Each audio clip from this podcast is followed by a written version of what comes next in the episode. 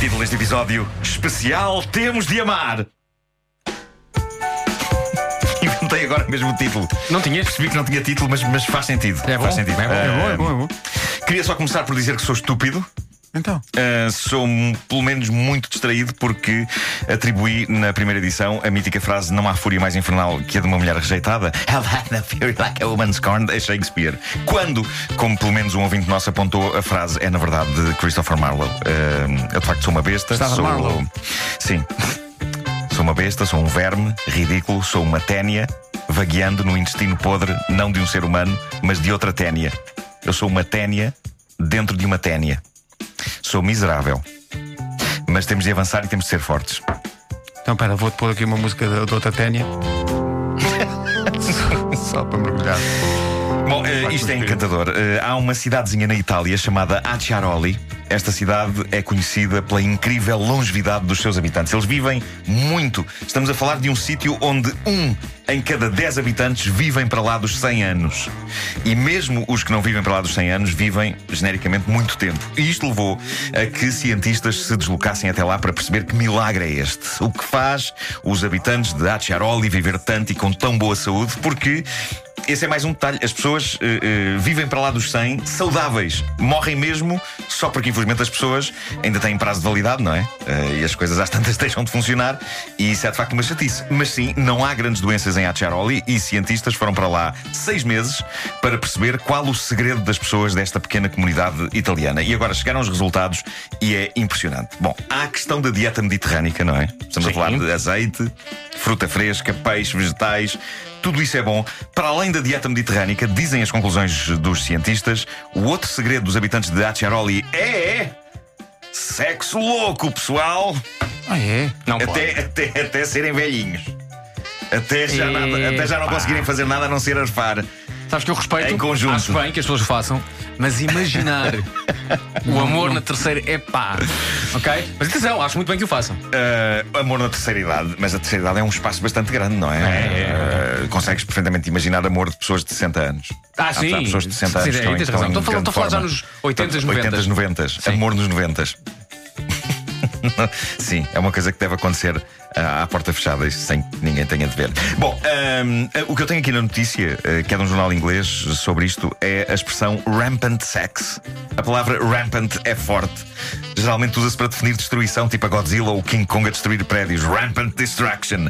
Mas pronto, dizem os cientistas que, depois de vários inquéritos, concluíram que a razão pela qual as pessoas desta pequena vila italiana, Acciaroli, vivem até ou para lá dos 100 é porque comem bem e porque fazem muito amor. E o ideal é fazer tudo em simultâneo. Uma pessoa que faça as duas coisas ao mesmo tempo vive até aos 200. Aí é 200 anos. 200? Amor com azeite. Tudo a escorregar. Bom, ah, proponho que continuemos a falar em amor. Ah, mas outros, outro tipo de amor. Como vocês sabem, eh, eu tenho alguns. Aliás, todos nós temos haters nos nossos Facebooks. Eh, eu, no meu caso, não, não tenho muitos, mas, mas alguns são muito vocais. E, e até há pouco tempo eu sinto que lhes dava demasiada atenção. E às vezes respondia-lhes e aquilo era desgastante. E de há umas semanas para cá eu decidi mudar a minha postura perante a malta que odeia e insulta. E agora, quando surge alguém mais agressivo, se entra por caminhos pessoais, é simplesmente expulso sem mais história. Ah, e já aconteceu depois irem para o outro lado queixarem-se a dizer: Ah, é, é democracia, democracia. E eu digo: Não, não, o meu, o meu Facebook não é uma democracia, é uma ditadura. É ah, não há confusão quanto a isso. Ah, bom, eu no meu Facebook sou um Hitler. Bom, mas quanto aos que não entram por caminhos pessoais, mas são só desagradáveis, o que eu faço agora é ir à vasta paleta de emoticons disponíveis no telemóvel e escolho uma das várias flores que estão lá. E então deposito uma flor como comentário à mensagem de ódio. E sinto-me bem com isso. Do ódio, eu faço um jardim.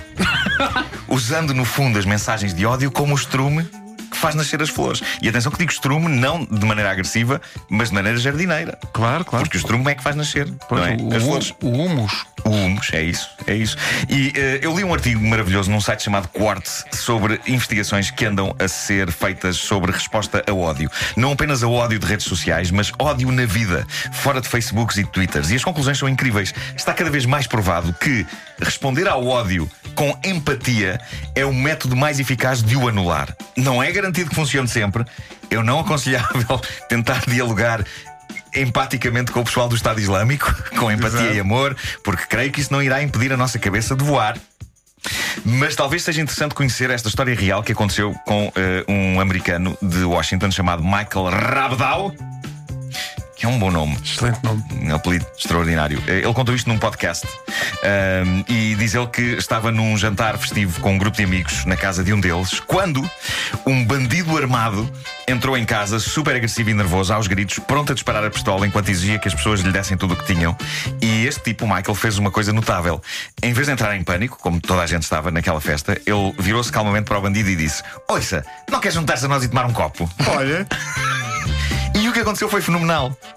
Ok, o bandido não tomou um copo, mas ele acalmou, pediu desculpa e foi-se embora sem magoar ninguém nem levar quaisquer valores. O bandido ficou comovido com a Maravilha. simpatia do homem. Porque às vezes o que as pessoas, as pessoas que só- só odeiam. querem um pouco de atenção, As pessoas só querem um é? pouco de atenção e Claro, de amor. claro. Eh, e, e temos que o dar. Não é garantido que funcione sempre uma vez mais. Não, não vou garantir que, que as pessoas que tentarem este método não levem uma chapada. Mas, eh, mas pronto, mas eu acho que é uma boa mensagem. É uma boa mensagem. portanto, ao ódio responda ou com estrume, Não, não, o ódio é o estrume. Tu tens é que pôr depois a flor. Ah, então é isso. Pôr flor. É isso, Há é uns emoticons de flores eh, nos telemóveis. eh, flores variadas, papoilas, malmequeres e coisas dessas. Ah, eu vou lá pondo flores. Já às vezes é preciso todo, toda uma decoflorália. O homem